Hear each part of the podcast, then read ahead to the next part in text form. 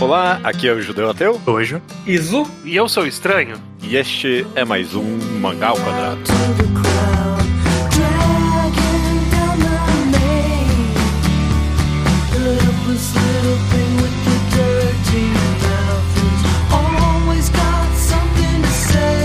Maravilha, meus amigos, sejam bem-vindos ao episódio 296 do Mangá ao Quadrado. E estamos aqui nessa maratona de mangás enquadrados. Tudo bem com vocês? Tudo, Tudo bem? bem com você? Tudo. Tô bem também, tô bem também. É... Assim, escondendo o fato que eu estou com Covid, eu tô bem. é, então, o trem tá, tá coringado aí, tá com Covid. É, nossa.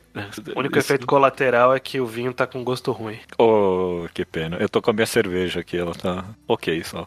Maravilha, estamos aqui para mais um enquadrado então dessa maratona que a gente está fazendo. Já falamos de Bibliomania, My Broken Marico e vamos continuar na depressão profunda nesses nesse programas para fazer você se sentir mal, né? É, a Bibliomania nem tanto, né? Um pouquinho oh. só. É, e vamos falar aqui de My Lesbian Experience with Loneliness e My Solo Exchange Diary, duas dos primeiros obras, uma sequência da obra da. Ai, como que é o nome dela? Desculpa, não, não tem nada aqui de informação é relevante. Nagata Kabe. Isso, da Nagata Kabe.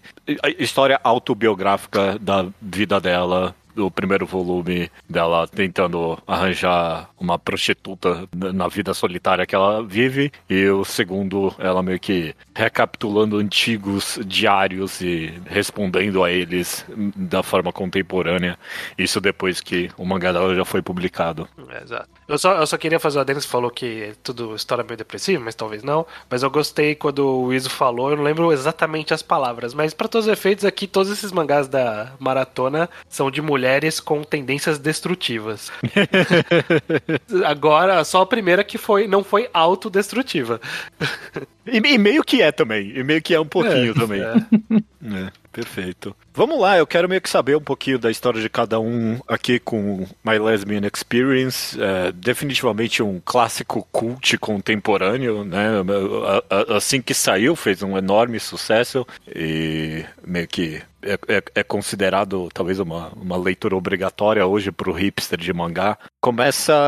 Eu, eu, sei de alguns aqui que leram para esse programa, então me conta você, estranho. Você tinha lido quando eu recomendei, sei lá, alguma coisa assim? Sim, foi exatamente isso. Acho que você recomendou quando tinha saído uns dois ou três capítulos. É. E aí eu fui ler, eu não tinha nem volume encadernado ainda, aí eu li, acompanhei o, o, a primeira, o primeiro volume, né, que é a minha experiência lésbica com a solidão, esse saiu no Brasil, tem, tem, tem tradução brasileira no título. Sim. É, eu tinha lido ele, gostei, gostei bastante na época, comemorei a vinda dele pro Brasil, porque eu achei que ele ia atingir bastante gente por aqui, atingiu mesmo, e aí eu não li nada mais da autora, eu só, só acompanhei pelos, pelos títulos das histórias que vinham. Ah, ah agora tá fazendo outra história depressiva, aí eu, que dó. Aí depois, ah, agora tá fazendo uma história sobre alcoolismo. Eu, porra, mano. agora ela quer casar. Eu, ah, menos mal. é, é. Mas, mas, você vai é, ler e também não melhora muito. Né? É só, é só não, tragédia. Não, não li. É, não li. Eu li só o Solo Exchange pra esse podcast. Eu tinha lido primeiro e agora eu li o Solo Exchange Diary pra agora. E não li os outros, e aí depois a gente conversa sobre isso. Perfeito. Tojo tinha lido o primeiro também já, né? Então, eu li na época que tava começando o pessoal a falar sobre, eu tava atrás de mangás com, com temas LGBT para ler. Sim. E aí eu li o primeiro volume do diário, pensando que era a minha experiência lésbica com a solidão, porque pesquisar para quê, não é mesmo? Entendi agora. E aí eu li e pensei, bom, já li o negócio, pronto, bola pra frente. E algumas semanas depois eu descobri que eu tinha lido o mangá errado. É. Perfeito. A capa, perfeito. A, as capas, se você não conhece a história, não ajuda, porque tem a mesma Sim. estética, né? Você só olha a capa e vai lá, ok, é essa história da menina rosa, é isso. É, não, minto, não foi algumas semanas depois que eu descobri, porque no mangá ela fala bastante da minha experiência lésbica com a solidão. Eu só, tipo. Ignorou. Ah, eu só, tipo, ah, ok, eu tô lendo o outro mangá, bola pra frente. Mas, mas é fácil confundir, porque os, os temas se mantêm. Você leu Sim. Exchange Diary, tem a experiência lésbica, tem a solidão, tá, tá tudo lá. é verdade. Perfeito. Iso leu para esse programa, né? E tem tudo pra esse programa só. Perfeito. Você tinha algum interesse? Hum, tinha o suficiente porque eu topei estar nesse programa. É, bom, é. ok. É, eu, não, tá certo. Eu não leria independentemente. É. Eu, eu recomendei minha experiência com esse mangá, que eu recomendei ele bem precocemente. Eu sabia que ele tinha um relativo sucesso, que era bem acompanhado em Pixiv da vida, e eu acho que quando eu recomendei já tinha. Eu, eu, eu acho que eu sabia que o primeiro volume vendeu pra caralho na Amazon, sabe? Uma coisa dessas. Mas é, eu, eu, eu acompanhei o lançamento dos capítulos pelo Scan aqui, é isso que eu fiz. E, é, eu, eu, eu não tinha relido desde que. Eu, eu, eu leio todo o volume que sai dela, eu leio, mas eu, eu nunca eu não cheguei a reler desde essa época época em que eu acompanhei. E é, reler esse mangá, é, eu, eu sinto que é a mesma experiência que eu tive quando eu li da primeira vez, porque é muito, muito pesado mesmo. Bom, vamos começar a falar dele um pouco, e talvez uma parte que eu gostaria de começar, assim como outras autobiografias que a gente comentou, não outras, uma específica que é a da. Como é que é? Caralho, como é que eu tô perdendo o nome de Autora de Calco Caco Chicajica. Perfeito. Qual que era o nome dela? assim como em Caco Caco Chicajica eu queria muito abordar um pouquinho inicialmente o aspecto autobiográfico da obra. E é, é, esse é um aspecto que sempre me fascina, parece ser sempre a isca fácil para os críticos como nós aqui, né? Os, os, entusiastas, os hipsters dos mangás adoram uma autobiografia. E esse é um aspecto, obviamente, bem importante das obras aqui. É, tanto My Lesbian Experience quanto My Soul Exchange Diary. E é, queria perguntar para vocês, você acha estranho que ela se diferencia de outras autobiografias que você já leu em histórias em quadrinhos? Porque eu realmente sinto que é um gênero que é bem visto entre os críticos? Você sente algo diferente mais, né, nas, é, nas duas obras? É, sim. Ah, eu acho que a autora ela toma uma abordagem meio específica de como ela está narrando essa história, que é a abordagem do conceito meio que de diário mesmo, de, de ser uma coisa. É, é menos algo que ela viveu e mais algo que ela vive. Tem um trecho que ela fala sobre partes que ela viveu, né? logo no começo do primeiro volume do, da minha experiência lésbica, ela fala um pouco do passado para dizer até onde ela tá, mas muitas das coisas meio que ela estava vivendo naquele momento, principalmente o Solo Exchange Diary, né? Que aí foi de fato meio que um diário real mesmo da, de como estava a vida dela naquele instante. Até a forma com que é publicado, né? Tipo, era Sim. semana a semana, acho que é quinzenalmente saiu os capítulos, né? É, exato. Então, então na real, eu acho que o que diferencia é que não foi é, diferente, por exemplo, da, da própria do Kaku Kaku Shikajika, que a gente já fez podcast aqui, ou sei lá, Vida Deriva, que é do autor do, é, do Yoshihiro. Hiro alguma coisa, que é o cara do Gekiga, que saiu no Brasil também há pouco tempo. Que é uma história meio que eles. Um, um, é, uma é, autobiografia que a gente comentou, né? É alguma coisa que as pessoas pensaram. Eu tenho esse trecho, esse, ou esse aspecto da minha vida que eu acho interessante. Eles pensam em o que vão contar daquilo e contam aquele trecho, e é isso. Tipo, ah, eu vou contar do, da história do meu pai na sobrevivendo à Alemanha nazista. E tem maus.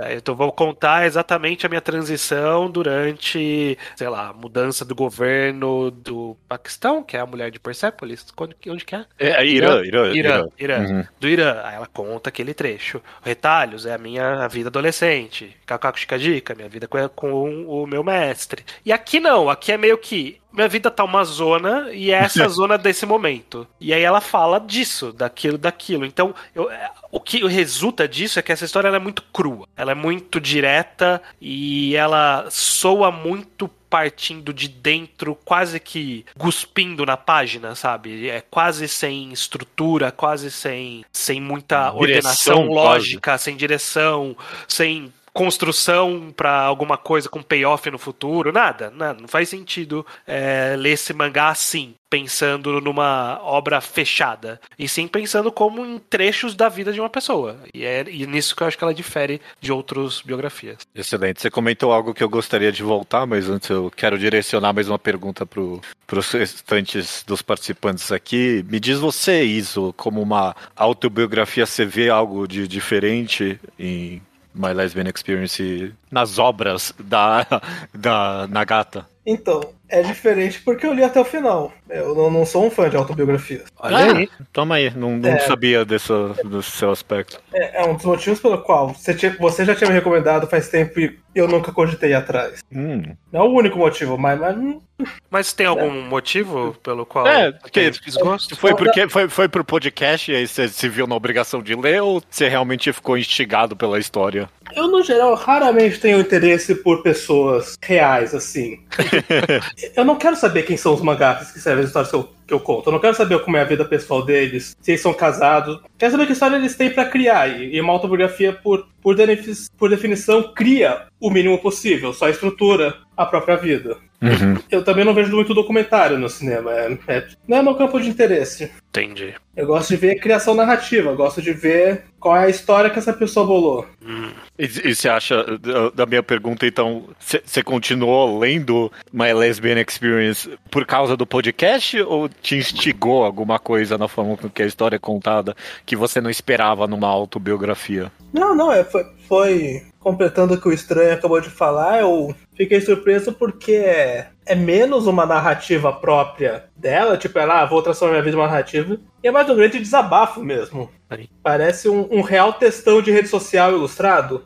Ah, uhum. Mais do que. É um perfil de Twitter em forma de quadrinho, praticamente. E você falou que foi publicado como. que foi publicado na internet, isso para mim fez bastante sentido. Sim. Porque sim. ele pareceu em, em, linguagem de internet. Com linguagem de internet, quer dizer, linguagem de, de desabafo. De deixa eu abrir aqui o quanto tá tudo ruim, tá tudo um caos. Perfeito. E você, Tojo, algum aspecto em específico que imediatamente pula na cabeça assim que você pensa nessas duas obras? Quando eu leio qualquer tipo de obra, quando eu consumo qualquer tipo de obra, tem geralmente dá para você meio que classificar o que é obra e o que é autor, né? Uhum. E aí, uhum. dependendo da. Dependendo do conteúdo da obra, você meio que escolhe o que você o que você tá analisando. Isso meio que não é exclusivo de mangás autobiográficos, de obras autobiográficas, tipo, você conseguir separar os dois. Eu entendo seu ponto. Por exemplo, se eu leio algo como, sei lá, Inside Mari, do, é, é, é um assunto que a gente comenta com frequência aqui no Mangá ao Quadrado, a intenção autoral, né? De você ler um mangá e pensar, é. mas o que, que, será que essa pessoa tá falando, né? Sim. Numa autobiografia ela cai, cai bastante, né, dessa muralha. Sim. Inclusive, eu, como estudante de arte, sempre achei isso meio piegas quando eu tô consumindo algo narrativo e aí a, a pessoa acha que tudo é interpretação livre, quando hum. não é. Tipo, tem coisas que, que claramente estão ali no texto que o autor quer dizer. Uhum. Enfim, e nos mangás da, da Nagata Kabi, meio que é difícil você fazer essa, essa separação, porque toda a construção da obra é puramente autora. É puramente a parte da autora, e não tem, tipo, arte, entre aspas. Não tem nada ali sendo embelezado, não tem nada ali sendo lúdico. É uhum. tudo muito nu e cru. É. Até na parte, tipo, da, da quadrinização simples, de como ela escreve, de como ela coloca os balões de pensamento e os balões de fala. Sim. É, é muito difícil, para mim, pelo menos, julgar a obra porque eu não sinto como se fosse uma obra. Pô, sinto como se fosse ela ali mesmo contando tudo para mim. É, isso, isso é bem fascinante para mim o quão honesta a obra é no final das contas. Isso por si só é, é um outro fascínio que eu tenho, na verdade, porque ela pode muito bem estar só mentindo ali, sabe? Tipo, inventando tudo, eu só não sei, né? Mas como a autobiografia tem a, a, a, excelência de ser uma verdade, a gente acredita, né? Em nenhum momento eu penso, não, ela tá mentindo ali, né? Você pensa que é verdade. E, e, e aceitando aquilo como verdadeira, é, eu lembro que eu comentei no mangá que a gente comentou comentou da Higashimura na autobiografia dela, o quão honesta ela estava sendo, sabe, na, nos sentimentos Até cruel dela. consigo mesma. Que ela é cruel consigo mesma. E esse aspecto, pelo menos, completamente fica pálido em comparação com as obras da Nagata Kabi, porque é, é, você... ela é cruel consigo mesma, com as pessoas que ela conhece, Sim, com tudo, né? todos os aspectos da vida. E ela é brutalmente honesta demais, até até, porque você acaba sentindo quase culpa de estar tá lendo esse mangá, sabe? É, é eu, eu quero inclusive pegar esse sentimento, porque quando você falou da gente fazer. A gente tinha combinado inicialmente de que essa maratona ia ser sobre um volume uhum. de tudo, né? Todos os, os, mangás. E aí, quando a gente falou de minha experiência elétrica com a solidão, o judeu pediu pra gente colocar esse, mais esses dois, né? Da continuação. Pra... E aí, no final, abriu essa porteira, a gente fez o mesmo pro próximo programa. Sim.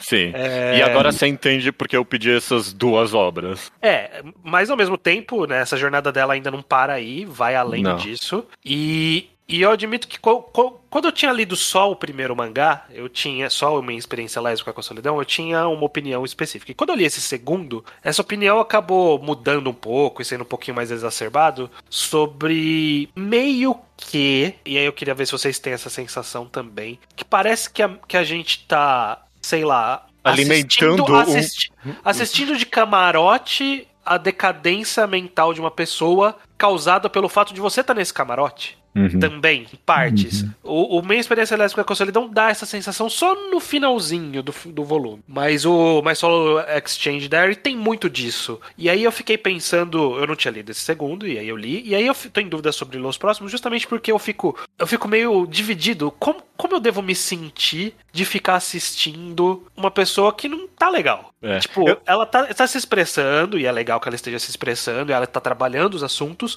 mas meio que eu tô me sentindo enxerido no assunto de uma pessoa que ainda não se encontrou direito. É, eu, eu, gostaria de adicionar esse seu sentimento, porque quando você lê o primeiro volume e é uma história inteira sendo contada, sem o mangá ter sido publicado, você lê pensando: ah, não, mas pelo menos ela transformou toda essa experiência dela num mangá de sucesso né? Ganhou dinheiro, fez sucesso, tem agora uma carreira publicada. E aí vai pra segunda parte. E não só como não adiantou nada a publicação do mangá pra vida dela, como possivelmente piorou, sabe? Tipo, de alguma forma, ou, ou pelo menos da forma com que ela conta, né? Eu, eu quero justamente perguntar se todo mundo aqui, vocês sentem, sei lá, meio mal de ler esse mangá de alguma forma? Iso, Tojo? Vocês se sentiram, sei lá, incomodados do, no, no nível meio pessoal, assim? É sim, até porque muita coisa dali ressona muito bem comigo, tipo, com coisas que eu sinto e com coisas que, que eu vivi. Mas a sensação mais da parte do camarote é como se você meio que tivesse com insônia às quatro da manhã no Twitter e aí tem uma pessoa fazendo uma thread imensa de, de venting, botando tudo para fora e você não sabe como estender a mão para aquela pessoa. Sim. É. Nem tem como, às vezes, né? É, às vezes a pessoa nem quer essa mão, ela só quer botar tudo pra fora. Uhum. E eu sinto que é bem isso com, com a Nagatakabe. Eu fico, eu fico meio dividido justamente por causa disso, que ao mesmo tempo que é parte do processo dela exorcizar, exorcizar, os próprios demônios, né? De ser algo que ela queria para a vida dela, fazer os quadrinhos, ser reconhecida. Até o final do, do, do My Solo Exchange Diary, ela até dá uma justificativa disso, né? Quando tem aquela citação do que o psicólogo. Ela meio que médico, dá um perdãozinho, do, tipo, no, na literal última duas páginas do mangá, né, pro leitor. É, ela, ela meio falou... que falando, ah, é a minha a minha vida, tipo, eu tô vendendo meio que a minha vida, mas uhum. é isso, sabe? É, minha vida é fazer arte, mas ela, tá, ela dá uma, uma aliviada um pouco pra gente nesse sentido, né? Tipo, não é um negócio, mas é a vida dela e ela tá escolhendo fazer isso, dividir a vida dela com a gente. E isso causa sofrimento, meio que a gente é culpado de participar disso, mas ela quer também. Então eu fico justamente dividido por causa disso, porque eu sinto que é alguém que tem muitas coisas a trabalhar na vida, como ela tem, e ela tá fazendo esse venting, né? Tá ventilando isso, como o Tojo falou, e sei lá, soa só como se eu estivesse espiando a sessão de terapia dela um eu, pouco. É, então, eu, eu, eu tenho algo para comentar. Eu fico curioso pela, pela, sua opinião, Iso. Você, tipo, consegue separar isso mentalmente? Tipo, ah, se ela tá publicando, foda-se. Eu, eu, não me senti culpado em si, porque eu não me senti, justamente, eu não me senti interativo, assim. Eu não, eu, eu não me senti entrando no Pixif dela e dando feedback direto. Eu me senti lendo a versão traduzida que eu pirateei de alguém que publicou o trabalho dela, que foi compilado. Eu senti que teve muito intermediário entre ela escrevendo uhum. e chegando até mim. Você não tava hum. lendo o feed do Twitter dela. Pra, pra, sentir que eu tô sendo um agente ativo na experiência de, de leitores dela, mas eu me senti estranho no sentido de que eu passava as páginas e pensava, tá, mas você quer mesmo por isso? Sim. Tipo, mas, mas Esse é o mesmo. sentimento, isso. Esse é o sentimento que mais sinto também. Mas isso é uma coisa que eu sinto um pouco na internet inteira. Assim. eu sinto no TikTok, eu sinto no YouTube, eu sinto no Twitter. Eu sinto que é eu olhando para jovens e perguntando se eles querem mesmo é. colocar isso na internet. Que, que comentário maravilhoso isso, porque é fascinante para mim que essa obra fez tanto sucesso, sendo ela tão pessoal assim, né? Uma das justificativas pode ser justamente no que você falou. A gente vive uma era de extrema exposição né? E mesmo que você não se relacione completamente com ela nesse sentido, você também tem um pouquinho, às vezes, desse sentimento de ah, será que eu tinha que tá falando isso, né, na internet? Você também tem um pouco disso. É, é muito vívido para mim também. A, a, a parte de, de, eu ter uma culpa pessoal, eu sinto um pouquinho estranho. Mas eu, eu, eu, eu gosto, eu gosto um pouco desse sentimento de. Ah, se arte é para evocar. Eu, eu, eu racionalizo assim, pelo menos. Se a arte é para é, é, é, a forma para evocar sentimento nas pessoas, que sentimento tão específico que essa obra tá evocando em mim. E uhum. ela é boa por causa disso também, sabe? Sim. Um sentimento de culpa. É, é. Raramente eu sinto culpa por meio da arte. Então é, tá, tá, tá aí um, um, trabalho muito bem feito. E tem um aspecto na exposição dela também que ela fala coisas muito específicas de gente que ela conhece e depois ela narra essas pessoas lendo o mangá sim, sim, sim. Eu, eu, particularmente sou paranoico. Meus pais não me seguem no Twitter, mas eu não tweeto sobre meus pais porque vai que um dia o print vai parar em algum. Na puta que o pariu, eles vão ler o meu tweet sobre eles daqui a 10 anos. E com essa paranoia, não, não, não, melhor nem. É. E ela fala lá da, da, da, mãe lendo o mangá em que ela descasca a mãe. E eu, caralho, como, como, como, que você faz? E o é. mangá no qual ela contrata uma prostituta. Exato. E, e desenha ela mesmo transando. Como, como, essa foi a parte que menos chocou todo mundo no final, inclusive. É, é. Surpreendentemente, isso, a ela ser lésbica chocou poucas pessoas em comparação a todos os outros aspectos da vida dela. Né? Mas eu, eu, eu acho que uma. Você comentou, Judeu, sobre por que, que ele fez sucesso, né? Sobre essa coisa. Uhum, de, uhum. E eu sinto que tem um que também de ele ser contemporâneo no sentido de ser aberto sobre assuntos de saúde mental. Okay. Embora não tratada exatamente de uma forma nem didática talvez não. nem recomendável. É, de abordar os transtornos que ela tem e nem de, de, uma forma nem de uma forma sutil nem nada né, nem com cuidado nada. Ela fala sobre se cortar tranquilamente fala sobre estudo alimentar não avisa ninguém só fala que tem e boa e vai falando. Isso. é o jeito dela. alcoolismo. Alcoolismo. Não, não tem aviso não tem preparo. Mas ela fala honestamente daquilo e eu acho que isso vai meio que de encontro com a perspectiva atual nossa de tornar um pouco pouco mais natural algumas discussões, né? Tornar mais natural saber que as, os seus amigos, boa parte deles, tem transtornos mentais, transtornos psicológicos, sociais, tem problemas físicos, tem, tem assuntos pessoais que são escondidos por uma máscara social, mas que aquela pessoa está sofrendo por algum motivo. E a gente não vê e ninguém fala sobre isso, e parece que, que quem sofre por isso sofre em casa sozinho, e essa é a forma certa de sofrer. E aí, quando a gente vê alguém sendo direto falando sobre todas as ansiedades que ela tem, sobre os transtornos que ela tem, sobre a sensação de acordar e não conseguir fazer nada, e se sentir culpada porque não consegue fazer nada, e isso fazer ela não conseguir fazer mais nada uhum. também, isso ser um uhum. ciclo. Tipo, quando ela fala isso, tem muitos aspectos ali que dá para você se relacionar. É? E e você reconhecer que é realmente é, não é fácil quando você está passando por alguma situação complicada. E eu acho que isso torna bem relacionável. O Ocidente e o Japão caminham em velocidades diferentes quanto à naturalização da falta de saúde mental. Sim. Tem muito tabu e muito estigma em falar sobre essas coisas no Japão. E ela, e ela fala de maneira mais aberta que a gente falaria no Ocidente, que supostamente devia ser mais aberto a isso, mas não está aberto o suficiente. Sim.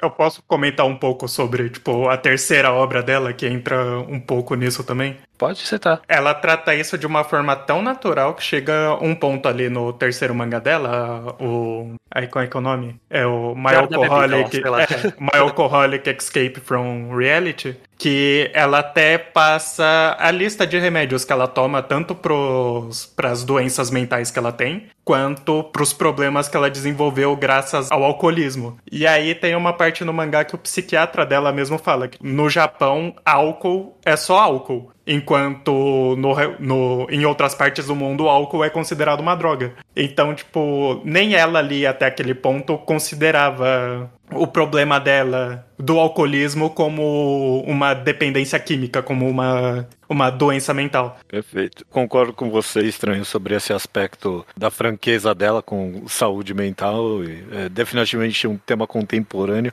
Mas eu gostaria de abranger um pouco mais ainda sobre esse aspecto de. O que, que, que faz, afinal das contas, todo mundo. Não todo mundo, mas essa obra ser um ponto focal de, de identificação com tantas pessoas, sendo uma história tão específica, né? Não, não é todo mundo que lança a história que é uma é uma menina lésbica sozinha no Japão, né?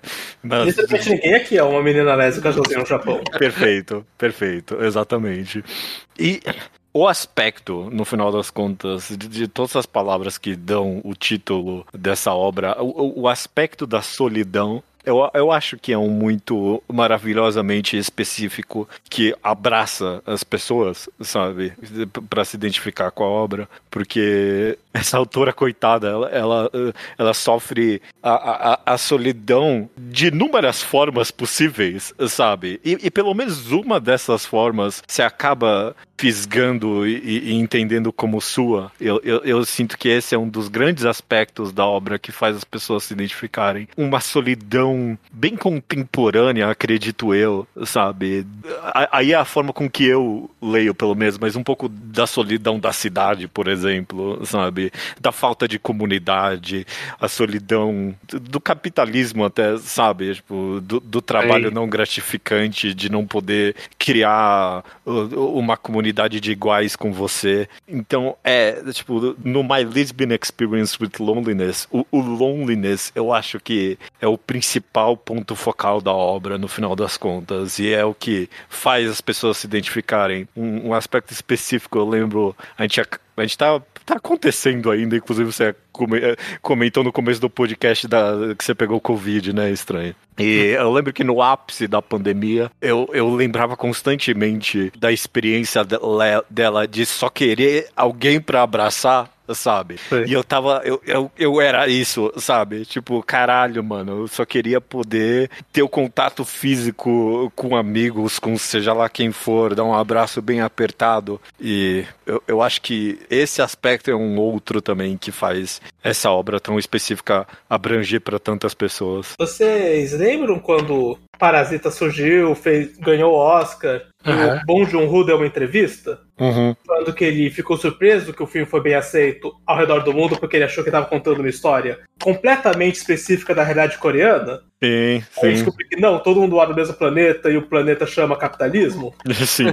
É, eu não acho que minha experiência com a solidão é sobre capitalismo, mas acho que ele, ele tá nessa tendência da gente descobrindo que tá todo mundo no planeta inteiro na merda de maneiras muito parecidas. Porque as hum. sociedades um pouco por mais que tenha diferenças culturais, se organizaram de maneira muito parecida. É. O problema dela de. Estrutura social, estrutura parental. Sim, o problema dela de vida urbana, de desemprego, de não ter independência financeira, de álcool. E essas vulnerabilidades uma pessoa pode encontrar em qualquer país do mundo, pela maneira como a sociedade está estruturada. Sim. E isso é parte de um fenômeno de, de várias mídias, a gente descobrindo que, que não, tem, tem um cara do outro lado do mundo que tem os meus problemas exatos. Sim. É. E ela tem muitos problemas. Então, como o Jesus falou, a, a, algum é o mesmo que o seu.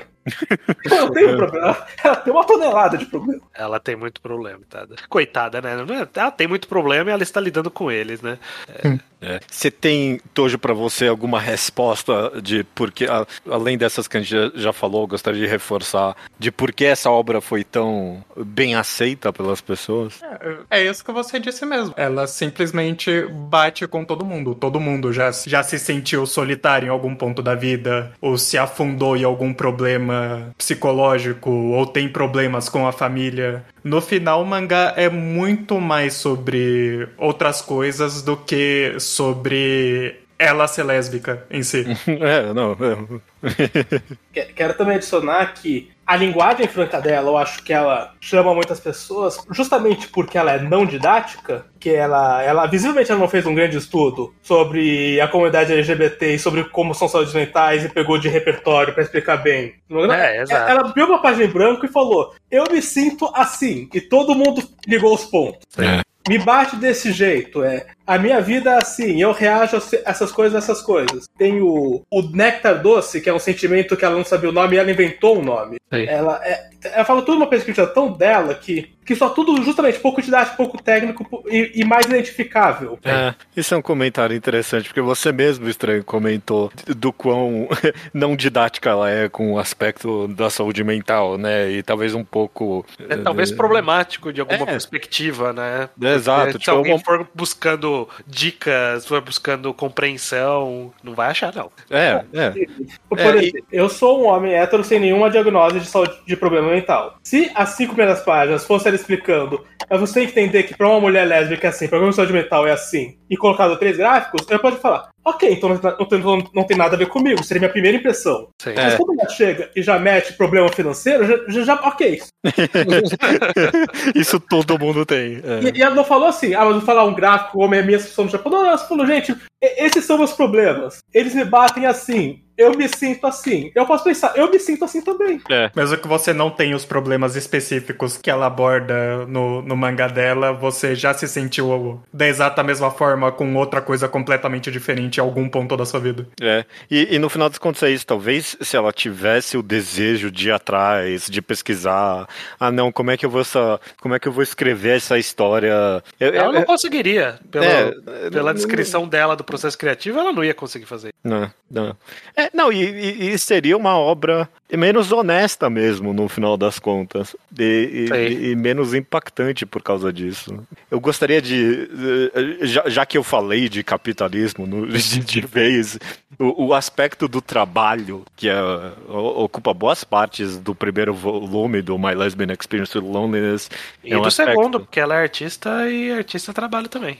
É, não, mas é justamente isso é interessante para mim, que o primeiro, a primeira história inteira tem muito de trabalho e, e, ela consegue um trabalho, não é gratificante, ela consegue o dinheiro, o dinheiro não resolve nenhum dos problemas. Tipo, constantemente ela se pergunta, porra, mas pra que que eu tô trabalhando? E porra, vai se fuder, esse é um, a não gratificação com o trabalho é um sentimento universal da classe trabalhadora. Tipo, eu, eu acho que ela acidentalmente ou não capturou muito bem para mim isso. E aí, tipo, nessa segunda história no Exchange Diary, em que ela encontra alguma gratificação no trabalho, continua sem resolver nada, sabe? Muito vívido para mim o, o, o, aspecto com que, tipo, a função social, no final das contas, mais do que o trabalho, faz essa obra ser identificável com as pessoas. Eu não tenho trabalho formal desde que começou a pandemia. Uhum e faz alguns meses nem informal, bateu muito em mim a, a parte do trabalho que ela escreve. Que pareceu ser a, a grande questão do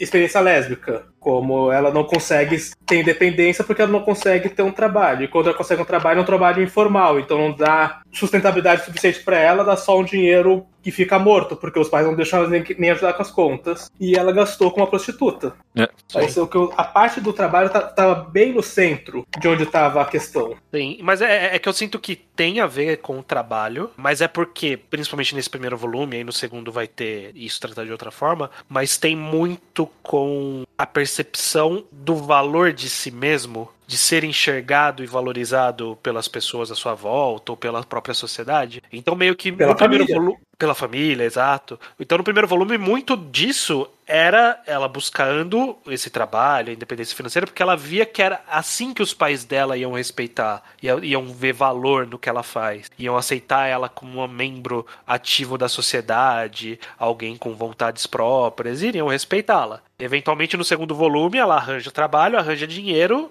e não veio esse valor. Então ela percebe que não é o trabalho e o dinheiro que iam resultar, né? Ela ser valorizada, ela ser reconhecida. É que o trabalho foi ser artista, né? É, é exato, exato, porque o, os pais não, não aceitavam esse trabalho dessa forma, enfim. E, e aí também tem a parte dela buscando aprovação de rede social, eventualmente, aprovação de reviews. Então no final é meio que é muito sobre conseguir enxergar em si mesmo alguém digno, sabe? Alguém, alguém digno de viver. E é até curioso porque ela flerta muito pouco na, nesses dois volumes com a ideia de suicídio, por exemplo. Porque parece que não é algo que, que ela tem. que ela possivelmente não tem tendência a isso, ou é algo que ela não quer explorar na história, realmente. Uhum. Ela cita uma ou outra vez, mas isso é um assunto que está muito próximo com pessoas com tendências suicidas, é, é disso mesmo, né? É de, é de reconhecer valor e significado e achar espaço e tudo na, na sociedade, e essa é a mesma discussão que ela está fazendo. E, e, no final, somos todos nós, né? Todos nós queremos não, não. Que, que, seja, que as pessoas olhem pra gente e falem: olha só, uma pessoa, reconheço, é, aprecio a sua existência, muito obrigado por estar aqui, por eu gosto de você, esse tipo de coisa. É isso que ela queria, ela queria um abraço. O abraço é a forma física da manifestação disso, da aceitação e do acolhimento. E ela só queria isso. Então, isso é completamente relacionável. Eu acho que isso é a coisa mais humana da, dos sentimentos de, de pertencimento e de sociedade que a gente tem. É. É, é, é interessante você comentar para mim que ela, ela só queria ser vista, sabe? E, e eu não quero fazer uma comparação direta, mas a, a, no Brasil, pelo menos, a gente tem a, a, percepção de pessoas invisíveis, como os desalejados, por exemplo, as pessoas sem teto, sabe? Sim. Mas é, na, na, cultura que a gente tem, muitas vezes, mesmo se você se tá financeiramente razoável, você se sente invisível também. Se você tá morando na casa dos seus pais, você não tem trabalho, você também se sente invisível de alguma forma, sabe? Se, se o que a sociedade considera um cidadão, sabe? Se, a, alguém com valor é um tipo específico de pessoa e você não é esse tipo de pessoa, sabe? E, é, é, é, ela não é em vários aspectos, né? Ela tem esse trabalho informal, ela é lésbica, o aspecto, esse aspecto que também também deixa ela invisível para a sociedade. Embora né? surpreendentemente pouco, né, né, Pelo menos nesses volumes, né? Ela não fala muito sobre sofrer qualquer tipo de reação ou preconceito por ser lésbica especificamente, né? Hum, Parece é porque as pessoas com que ela interage na vida dela dá para contar nos dedos, né? É, tem isso é, também. Bom, tem isso. tem isso também. Mas, dito isso, é, é interessante que eu falei tanto sobre a solidão, porque a, a solidão é um dos temas mais comentados internamente na comunidade LGBT hoje em dia, sabe?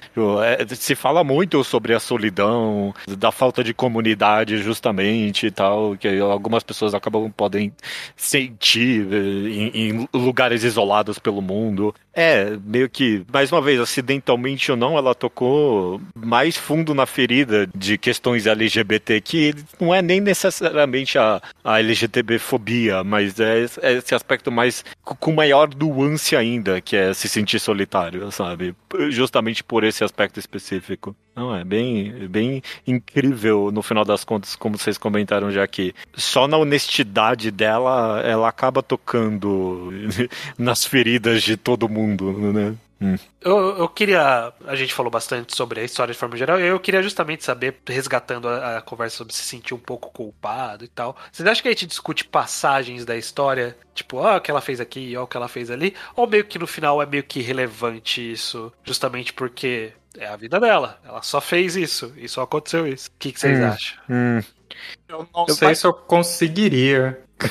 É, então, é. faz sentido criticar passagens da vida? Tipo, nossa, ela ela saiu do hospital muito rápido, né? Tipo, eu, eu vi, eu, eu li uma ou outra coisa, não do Soul Exchange, mas do Soul Exchange também. É essa coisa de, ah, ela toma muitas decisões ruins, né? É, isso fica um pouco forçado, fica um pouco, ah, é difícil torcer por ela. Vocês conseguem sentir essas coisas? Vocês acham que tem espaço esse sentimento na leitura? É que não é esse tipo de mangá, né? Que... Pois é. Em que... Eu torcer por ela, ou ah, mas ela tem que tomar a decisão que eu tomaria. É, é, é, a vida dela, assim. Eu, eu sou um ser humano e como qualquer ser humano, eu julgo muito todo mundo. Hum. A, a, a, per, a, pergunta que eu quero fazer em cima disso é: vocês enxergam essa personagem principal como uma personagem de história? Não, ou, ou, é, ou é, impossível dissociar eu da persona real? Autora. Uhum. É, não, eu não consigo também, não. Como eu disse, que tipo, eu não consigo, nesse caso, separar a obra do autor. É, eu não como. consigo julgar os dois como coisas diferentes. E, e, e, não é nem por ser uma autobiografia necessariamente, tem uma a narrativa. Se fosse uma coisa em que o capítulo é uma cena em que tá todo mundo no mesmo espaço o tempo todo e eles estão se interagindo com ações e olhares e diálogo, uhum. seria uma coisa. Mas quase tudo, com poucas exceções, é duas caixonas de texto dela narrando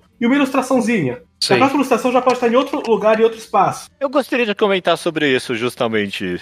Ó, ótimo que você trouxe isso. Então, por exemplo, eu já, eu já li ficcionalizações de eventos reais que eles entram numa narrativa tão convencional que você pensa, não, ok, teve que se adaptar para um personagem para entrar numa narrativa convencional. Mas aqui não, aqui acho que o desabafo ficou em primeiro plano e o desenho parecia só uma ilustração do que estava sendo dito. Discordo um pouco, eu discordo disso. É por isso que eu achei bom que você trouxe isso. Porque uhum. eu, eu acho que tem um bom mérito no final das contas, e, e, e, aí eu, eu vejo sentido em comentar momentos específicos, mesmo que eu não consiga trazer, sei lá, não quero. Ah, e aqui, aqui foi muito bem feito. Mas eu acho que tem um grande mérito da autora em saber narrar alguns momentos que ela decide narrar da vida dela, no final das contas. É, eu não disse que ela não sabe narrar, não, não, eu não quero passar essa impressão, não. Ah, tá ok. É, é, mas é que eu acho que tem menos um trabalho pensando em mangá, pensando em quadrinho, tem menos um trabalho de quadrinização, de ritmo, de compressão e descompressão.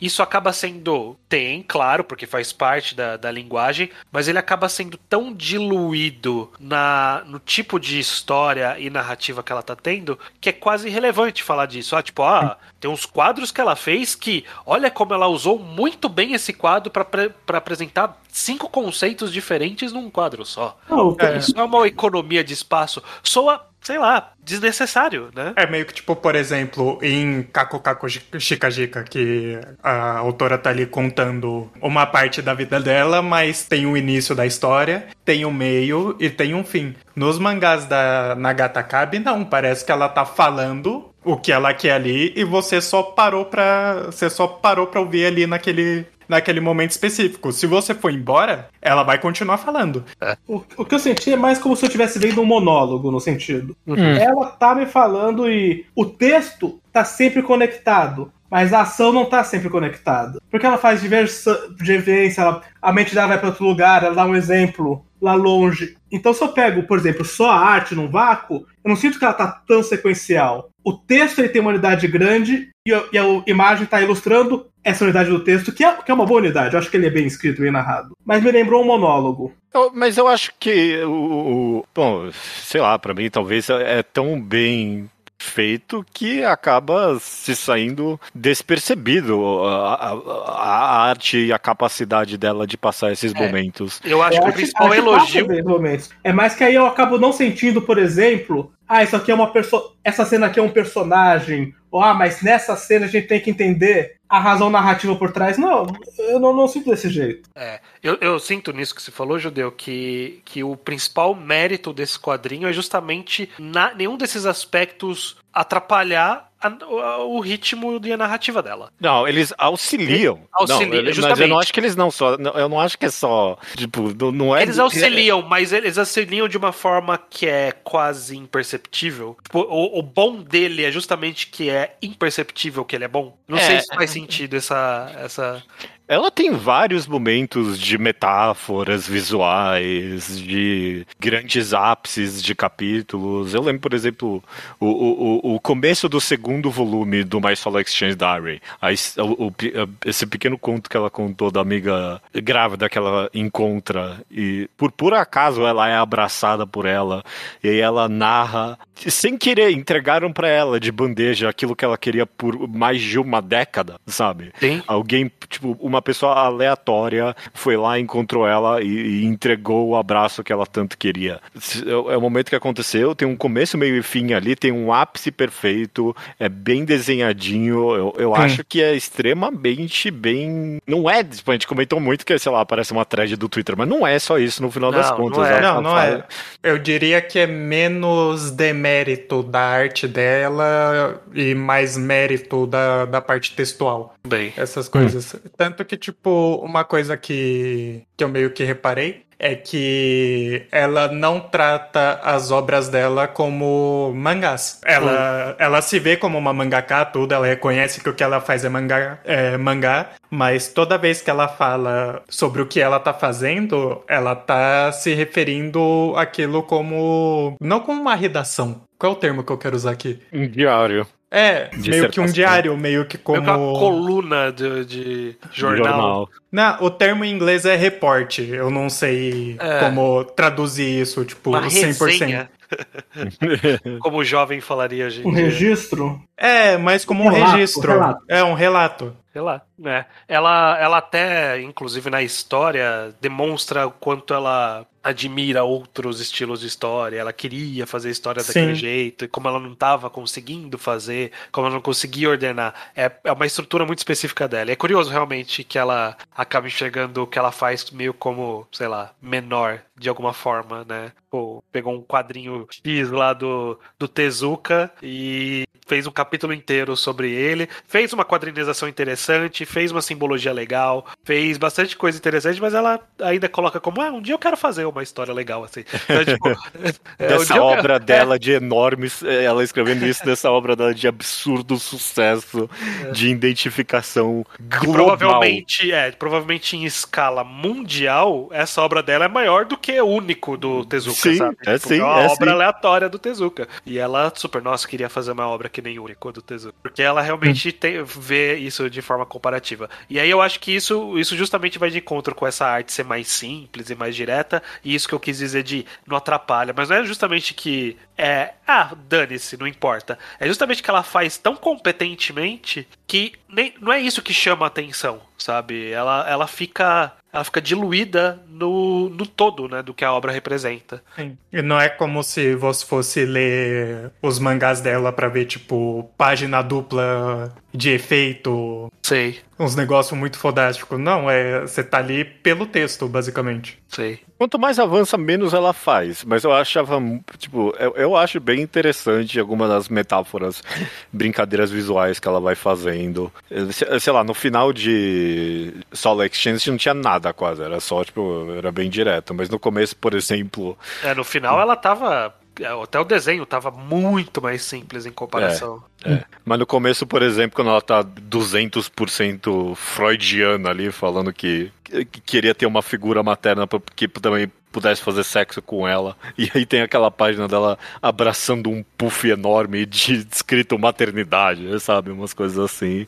Eu, eu, eu acho bem feitinho também. No terceiro mangá dela, ele é um pouco mais convencional nesse sentido. Uhum. De, tipo, de meio que ser um quadrinho mesmo e não ser um. e não ser uma dissertação da vida dela, mas ainda assim ela fala muito dos problemas que ela tem para escrever mangás de, de ficção. Ela fala como é. ela passa cinco meses presa num, num one shot de 10 páginas porque ela, ela não consegue desenvolver. Esse é um aspecto, inclusive, né, do quão essa obra confirma o gosto do leitor pelo clichê do artista quebrado, né? Do, do, do, do, artista destruído.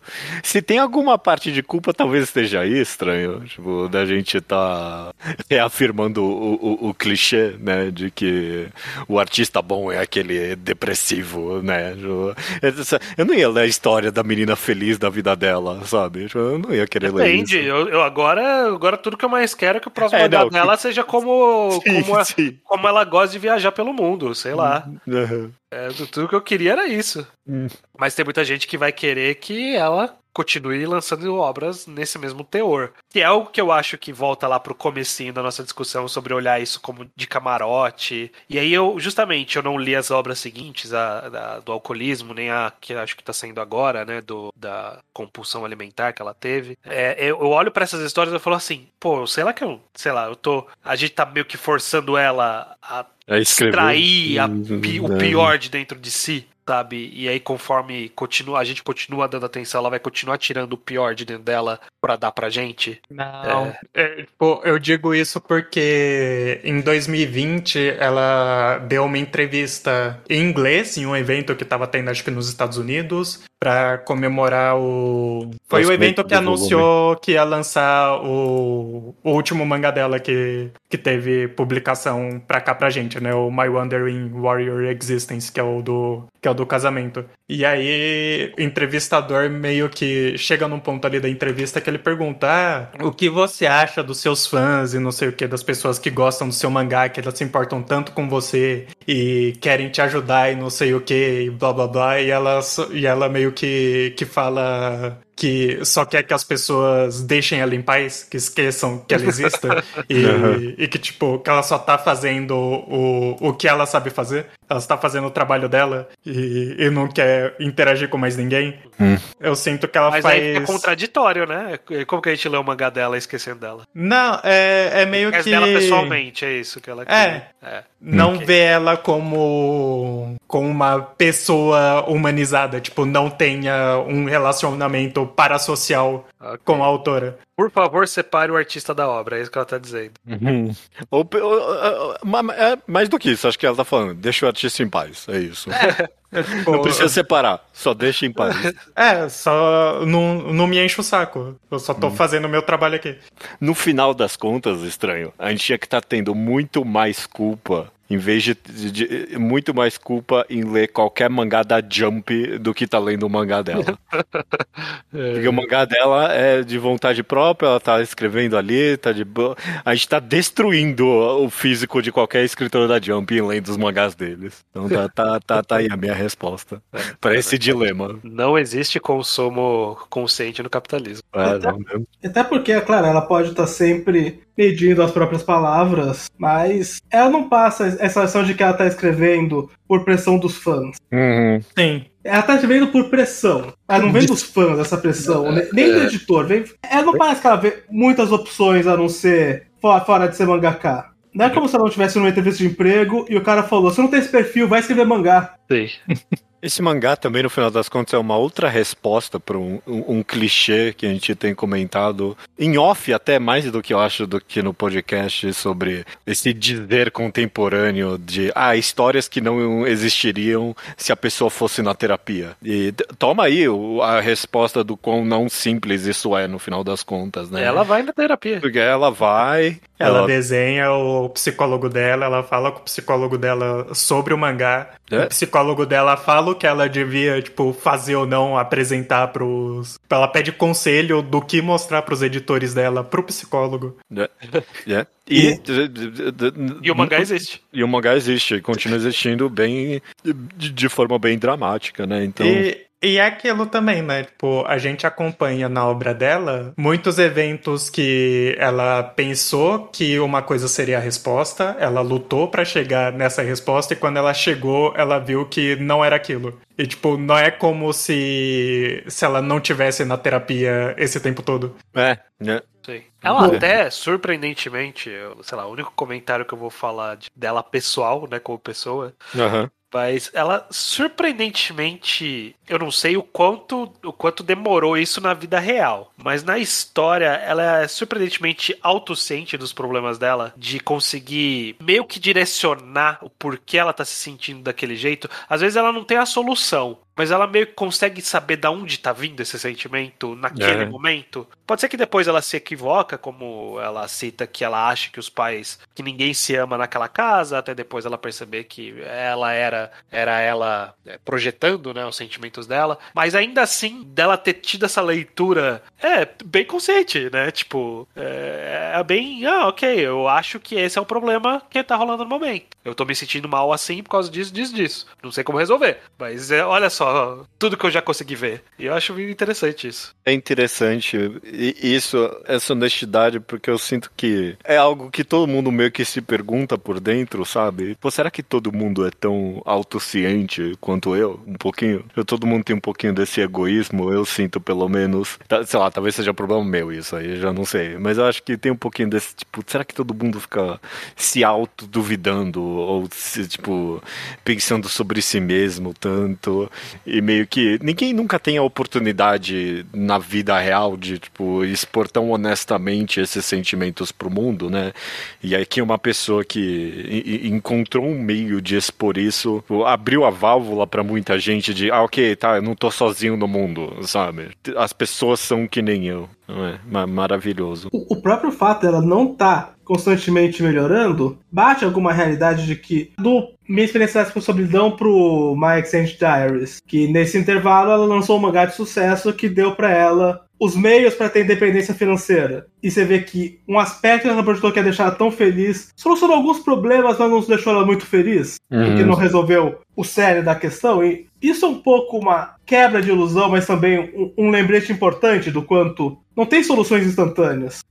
Se, se ela melhorar, ela vai melhorar gradativamente e de maneira um pouco caótica, mas é, nunca vai ter um intervalo que de um volume para o outro ela ficou bem. Que ela vai começar. Oi, eu achei a solução, deixa eu começar esse capítulo explicando a solução. Não, não, essa solução não existe. É. E acho que o mangá, ele, pelo exemplo, ele ajuda a gente a lembrar um pouco disso. Lembrar que é uma luta é um, constante. É uma, uma luta, luta, constante, diária. é um processo. É um, é um processo com recaídas, com ela vai sair de casa, ela vai voltar para casa. É, ela, ela, num capítulo, falar que tá muito feliz e que tá apaixonada, e no capítulo seguinte falar, ah, quer saber, não tava não. É ela normal. Vai fazer, ela vai fazer as pazes com a família, mas vai brigar de novo, mas vai fazer as pazes de novo. Sim. Mas é, é tudo um processo, tem tudo recaídas, tudo. E é uma luta constante, que, mas que tem ligeiros progressos. Acho que na, na relação dela com a família, eu vi várias cenas dela visivelmente melhor do que tava no Experiência Lésbica. É, é sem dúvida. É, no, no terceiro mangá dela dá pra ver que muda completamente a dinâmica familiar que ela tem. É, que, que, a gente, a gente sente como ela em vários aspectos, a gente procura soluções, e procura soluções um pouco imediatas. Imediatas. Mesmo. É,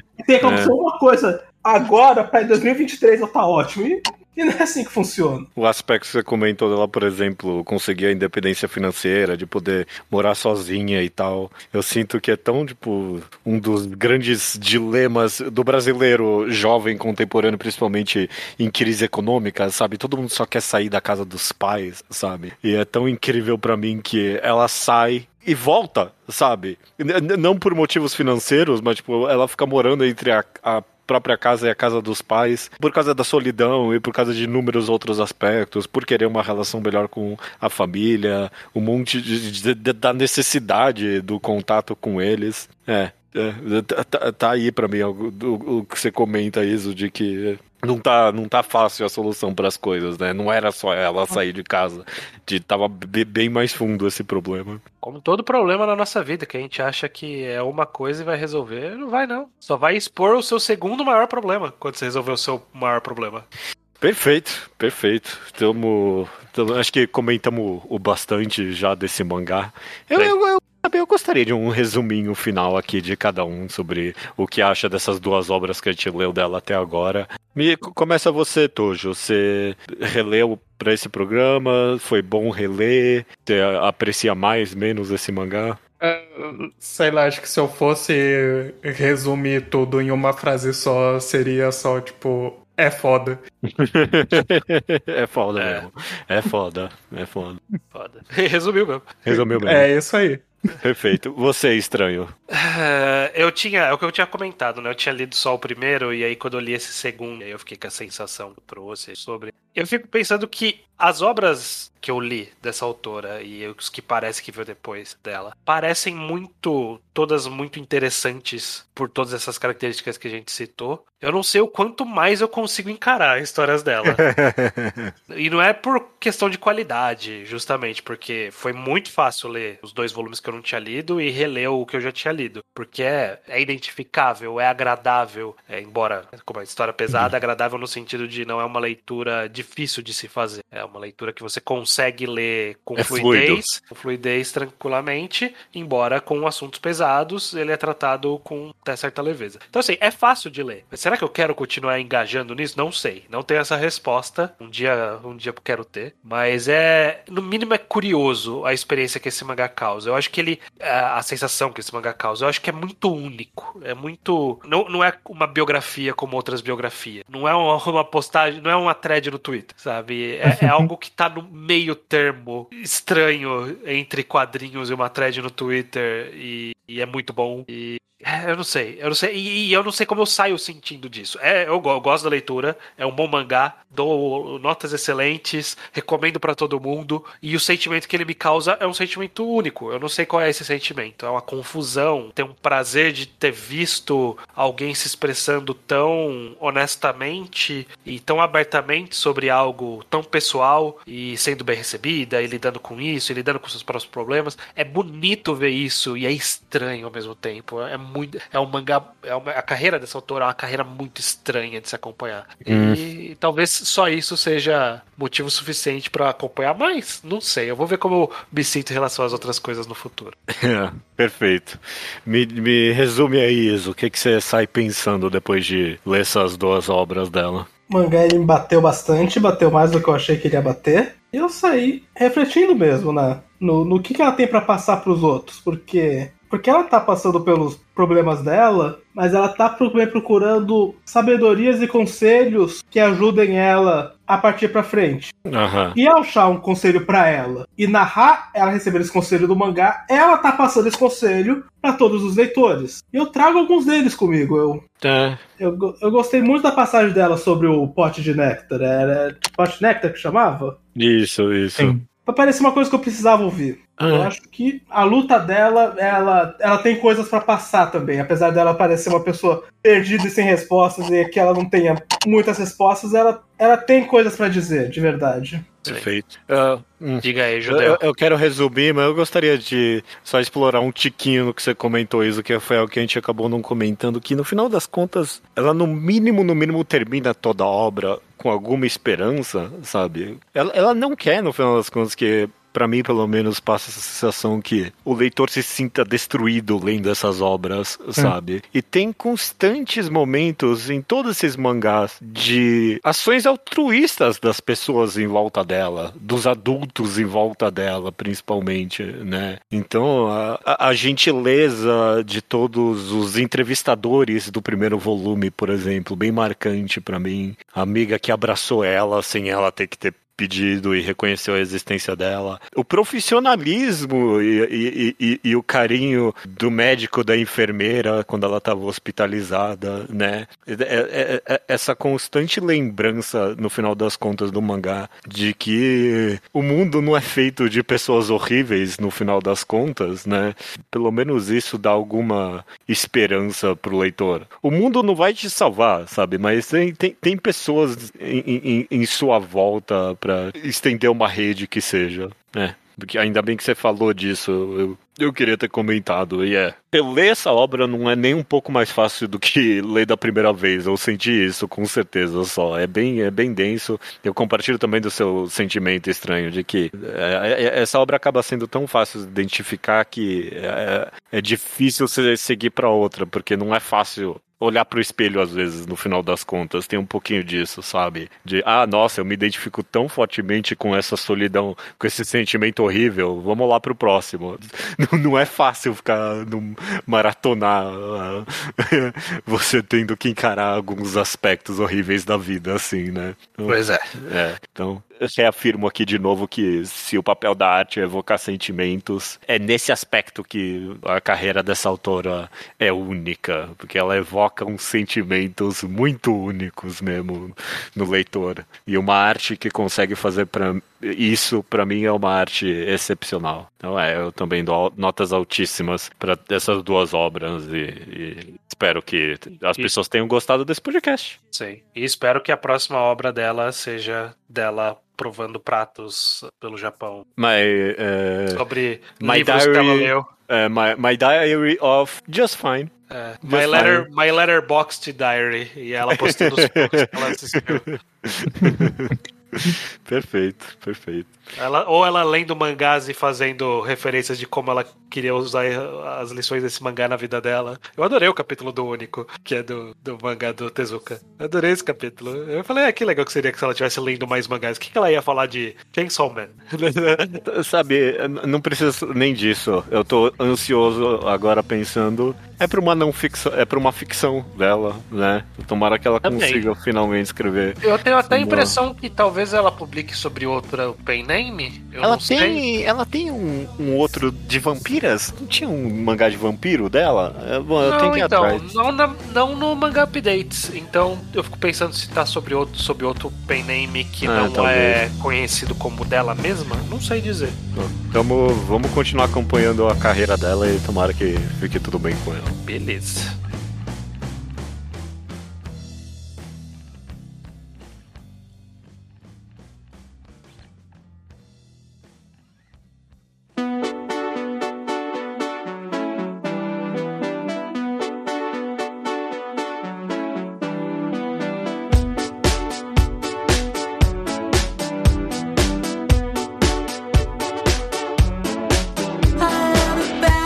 Recomendação da semana. Não é minha, não é do estranho, não é do Tojo que tá aqui também. É do Iso, correto, Iso? Correto, é minha. O estranho me prometeu essa recomendação semana passada e eu resolvi usá-la. Vou okay. tirar, fazer uso desse plano de benefício. Que mangás quer recomendar? É um daqueles nomes grandes, então tô pensando se eu falo primeiro em inglês ou primeiro em japonês. É o The Hundred Girlfriends Who Really, Really, Really, Really, Really Love You. Eu não acredito.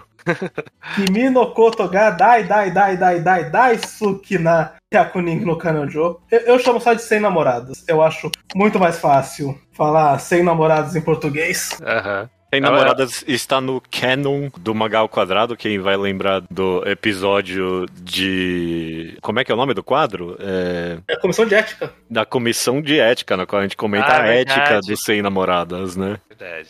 Isso, que que, sobre o que, que é esse mangá, afinal, então? Mais ou menos, literalmente, o título. O mangá é sobre um rapaz que tem 100 namoradas, exceto de que ele consegue uma de cada vez, então ele ainda não tem 100 namoradas. É sobre um rapaz que ele tem 100 almas gêmeas. E tem 100 pessoas que ele está destinado a amar e ser amado por porque o santo só vai bater completamente. Uhum. E, e, ele decidiu que ele vai namorar a 100 ao mesmo tempo, que ele não vai deixar nenhuma de fora. Sim. Então o primeiro capítulo é sobre ele achando duas namoradas ao mesmo tempo, e com o passar do mangá, ele vai adicionando uma a uma nesse grupo, nesse harem que o mangá chama de dessa família. Ele usa o termo família no mangá.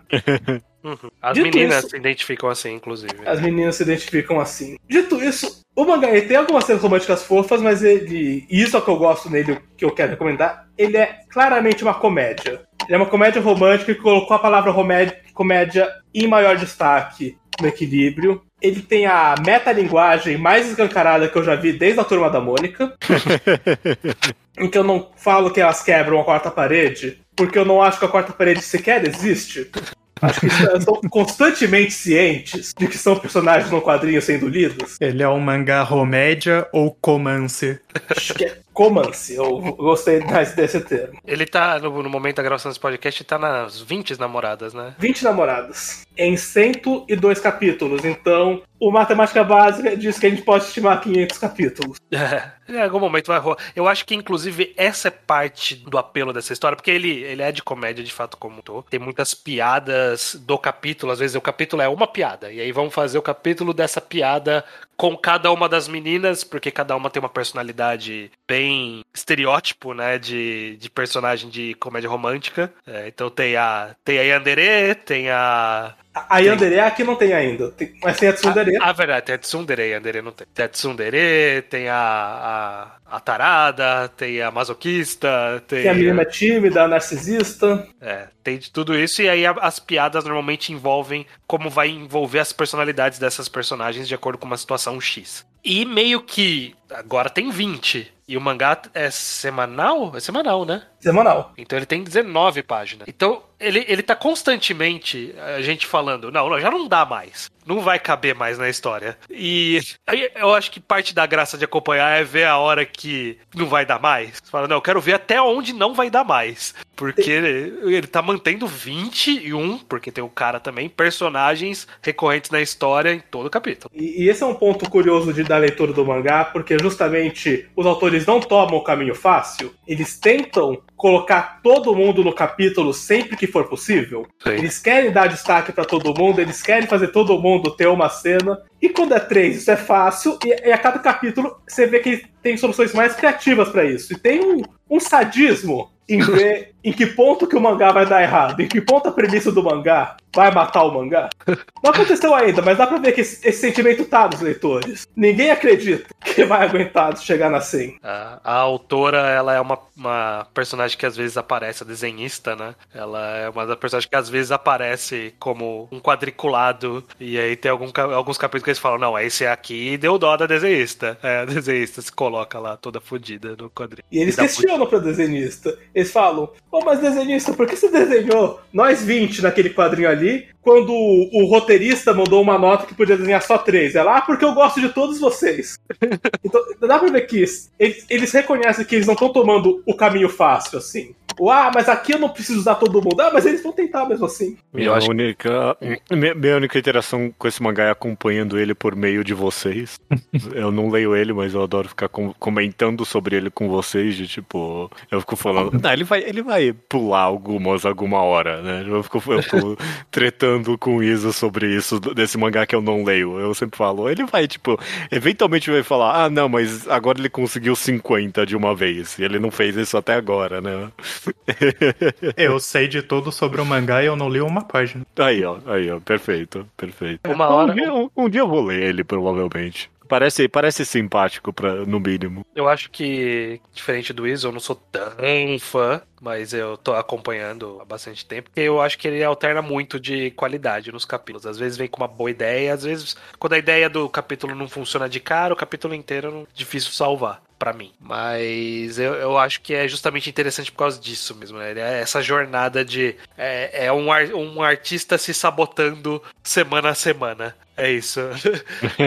é, tem, curiosamente tem alguma relação com essa, com essa autora do podcast de hoje. Ah, nossa, perfeito, perfeito. E tem uma questão estatística também, de que tem três das 20 meninas que eu não gosto. E, portanto, 17 que eu gosto. É, é muita personagem aparecendo todo o capítulo. A, alguém você vai simpatizar. Estatisticamente, alguém você vai rir da piada da personagem. E alguém não. Perfeito, perfeito. É, recomendação das semanas, eu, ninguém vai falar o nome, a gente, todo mundo chama esse mangá de 100 namoradas, número 100 namoradas, né? 100 Girlfriends no seu Scanlator favorito. Exato. Agora só falta. Não, falta dizer. O que, que é semana que vem? A é, semana que vem é Pedradas do Fujimas, né? Exatamente. Pedradas do Fujimas. Eu quero falar que fico muito feliz que vem um novo vídeo do seu Madruga e que ele usou a palavra pedrada pra gente usar menos a palavra mitada, que me faz pensar no presidente. Ok, exato. Então semana que vem, Pedradas do Fujimas, os dois one shots que saíram dele. E agora só falta assim dizer até semana que vem, né? Até semana que vem. Até semana que vem. Até semana que vem.